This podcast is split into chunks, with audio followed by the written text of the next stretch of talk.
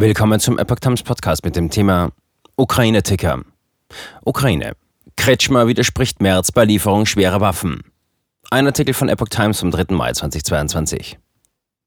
Sachsens Ministerpräsident Michael Kretschmer hat sich gegen die Lieferung schwerer Waffen an die Ukraine ausgesprochen, im Gegensatz zu CDU-Parteichef Friedrich Merz. In einer gemeinsamen Präsidiumssitzung von CDU und CSU sagte Kretschmer der Bild zufolge, dass die Union diese Haltung berücksichtigen müsse. Sie bildet zwar nicht die Mehrheit der veröffentlichten Meinung ab, aber die Mehrheitsmeinung der Gesellschaft. Auch meine.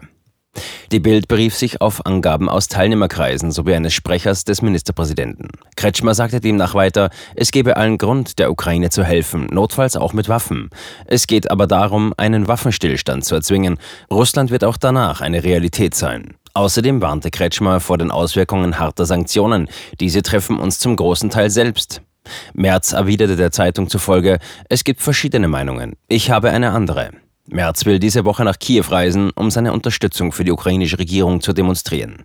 Der CDU-Parteichef hatte Bundeskanzler Olaf Scholz zaudernd vorgeworfen, weil dieser lange Zeit keine schweren Waffen an Kiew liefern wollte. Vertreter der Ampelkoalition werfen Merz allerdings vor, mit der Reise parteipolitische Zwecke zu verfolgen. Scholz selbst sieht einen eigenen Besuch in Kiew nach der Ausladung von Bundespräsident Frank-Walter Steinmeier durch die Ukraine kritisch.